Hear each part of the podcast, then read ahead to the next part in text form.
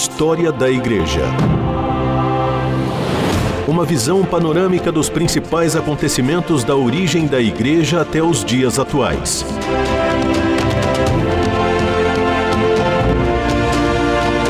Apresentação do pastor e historiador Marcelo Santos. Olá, querido ouvinte da RTM, eu sou o pastor Marcelo Santos e tenho o prazer de mais uma vez estar junto com você aqui para compartilharmos sobre a história da igreja, esse programa onde nós juntos caminhamos pela história do cristianismo, tentando conhecer os caminhos que nos trouxeram até os dias atuais. E nós estamos nesse tempo conversando sobre protestantismo no Brasil, séculos 19 e 20 e é importante a gente entender as mudanças que acontecem desde o protestantismo ou no protestantismo, desde o seu estabelecimento no Brasil, né, a sua chegada, a sua consolidação e a sua consequente expansão. O Brasil é o terceiro país com o maior número de evangélicos, perdendo apenas para a China e para os Estados Unidos. Até o século XIX, a influência católica era patrocinada pelo Estado e somente no século XX, quando o catolicismo começou a perder força, as igrejas evangélicas começaram a se estabelecer, mas sempre com bastante dificuldade. O protestantismo ele teve a sua presença na formação da religiosidade brasileira, ainda que meio escondida, por fiéis protestantes que vinham fugidos de seus respectivos países em busca da liberdade religiosa e que enfrentaram várias barreiras, como a discriminação e uma oposição de ideais religiosos, pelo fato de o Brasil ser colonizado por um país católico. O primeiro culto protestante em solo brasileiro, ele aconteceu uh, em 10 de março de 1557 e foi celebrado pelo pastor Pedro Richer, numa quarta-feira. No seu sermão, ele citou uma passagem do Salmo 27, que eu possa habitar na casa do Senhor todos os dias da minha vida, tendo como ouvintes marinheiros e soldados franceses. O local do primeiro culto foi o Forte de Coligny, na ilha de Seregi, Baía de Guanabara, ali hoje no Rio de Janeiro. Ela, esse local havia sido tomado pelos franceses calvinistas, os huguenotes, e foi denominado como França Antártica, na invasão patrocinada pelo rei Henrique II da França. É interessante que quando a gente fala de estabelecimento ou consolidação do protestantismo no Brasil, vale a pena citar o livro uh, de Viagem à Terra do Brasil, de autoria de Jean de Lery. Esse texto relata a primeira tentativa de estabelecer uma colônia protestante na América. Apesar de o primeiro culto protestante ser realizado em 1557, o primeiro missionário a vir ao Brasil pregar o evangelho foi Hans Staden, mesmo que por acaso. Ele estava indo para a Argentina no navio mercante português em 1547, quando naufragou em São Vicente, litoral paulista.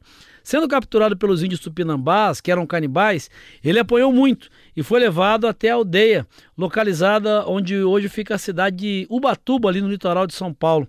Ele estava prestes a ser devorado quando começou a cantar o Salmo 130: Bendize, ó minha alma, ao Senhor, bendize, ó minha alma, ao Senhor. É interessante que esse louvor o salvou da morte, porque os índios, impressionados com a música, mostraram-se interessados em entender o significado, o que, que ela queria dizer, é, o que estava por trás daquela canção. Depois disso, então, Hans Staden conviveu sete anos com eles, explicando o sentido do evangelho. Com o aprendizado da língua dos tupinambás, a comunicação ficou muito mais fácil. Hans Staden foi resgatado por um navio francês em 1554, regressando à Alemanha escreveu suas memórias com o título Viagem ao Brasil e Meu Cativeiro entre os Selvagens do Brasil. História da Igreja.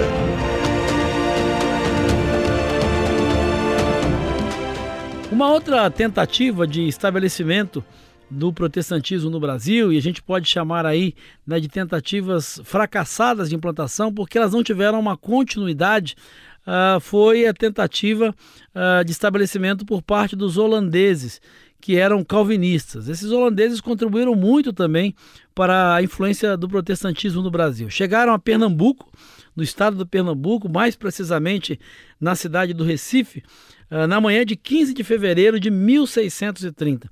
Os holandeses, que eram então calvinistas, se instalaram no Recife, comandados por Maurício de Nassau, com a maior tropa que o Brasil já tinha visto, e fundaram uma comunidade chamada Nova Holanda. Essa primeira tentativa de instalação não obteve êxito, pois eles foram expulsos por forças espanholas, portuguesas e brasileiras, com auxílio dos índios potiguares em 1624. Em 11 de maio desse mesmo ano, 1624, eles realizaram um culto reformado dirigido pelo reverendo Enoch Stertenius. Para fortalecer a fé protestante, esses holandeses queimavam e destruíam igrejas católicas. Uma das que resistiu a toda essa destruição foi a Catedral da Sé. Com isso, a guerra de conquista entre portugueses e holandeses passou a ter também um cunho religioso. Né? A gente remonta aí à época das capitanias hereditárias, o estabelecimento das capitanias.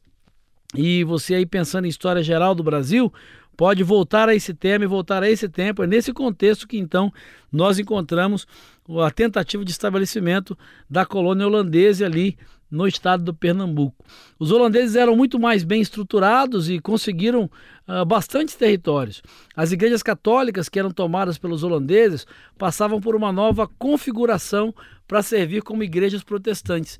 Eles tiravam as imagens dos altares, Uh, eles adaptavam tudo como se fosse um templo protestante, colocando pia batismal e também celebrando a Santa Ceia. Após a expulsão dos holandeses em 1654, o Brasil fechou as portas aos protestantes por mais de 150 anos, isso mesmo, 150 anos, até que em 1810 ah, o protestantismo voltou a ter permissão para entrar no Brasil de uma forma permanente. Isso está ligado ao que acontecia na Europa.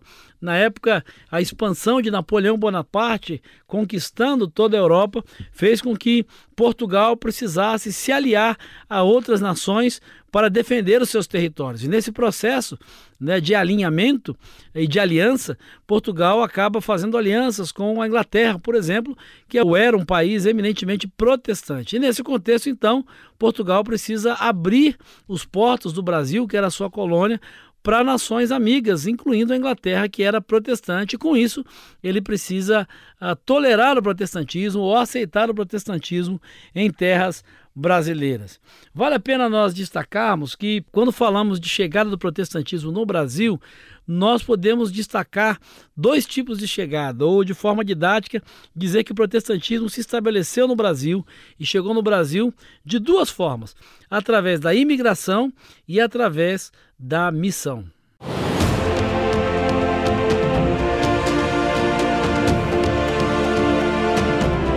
Você está ouvindo História da Igreja. Bom, existem dois tipos então de formas do protestantismo se estabelecer, de chegar e de se estabelecer no Brasil. A primeira delas é o protestantismo conhecido como protestantismo de imigração, principalmente a imigração europeia.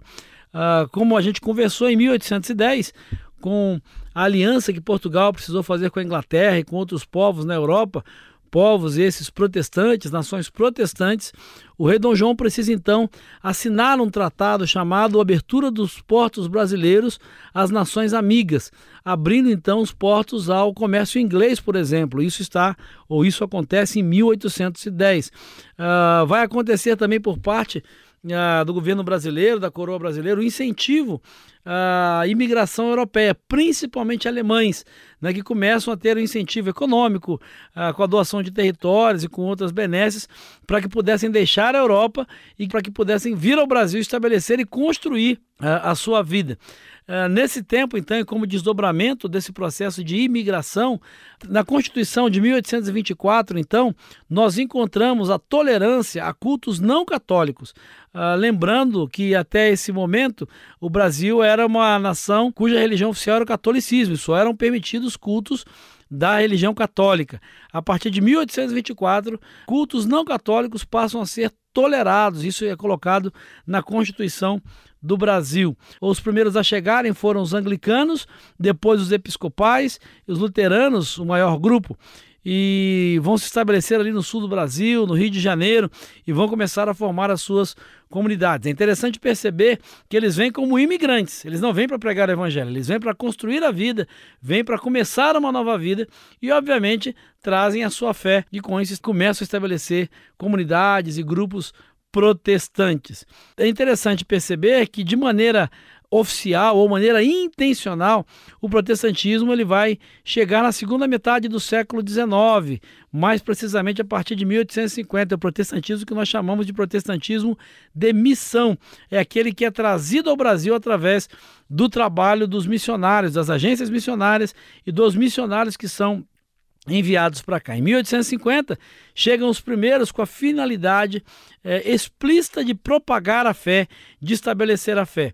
Nesse grupo, chegam então congregacionais, presbiterianos, batistas, metodistas e episcopais, a partir de 1850, em grupos diferentes, em locais diferentes, com estratégias diferentes. A situação dos protestantes do Brasil ela começa a ter um âmbito de maior legalidade mesmo então, a partir de 1808 e 1810, porque com esse movimento todo que eu compartilhei com você, a família real portuguesa ela se muda para o Brasil uh, com o apoio da Inglaterra.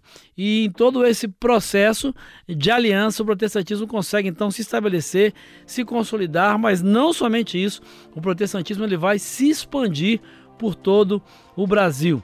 Em 12 de agosto de 1819, foi lançada a pedra fundamental do primeiro templo anglicano no Brasil. O primeiro templo protestante foi construído então no Rio de Janeiro, na Rua dos Bourbons. O protestantismo a partir daí então se consolida, ele começa a se expandir, uh, começa a ganhar outros estados, ganhar outras regiões e se espalha por todo o Brasil. Mas isso aí é uma outra história uma outra história que eu quero conversar com você em um próximo programa e eu espero te encontrar lá. Um grande abraço e que Jesus te abençoe.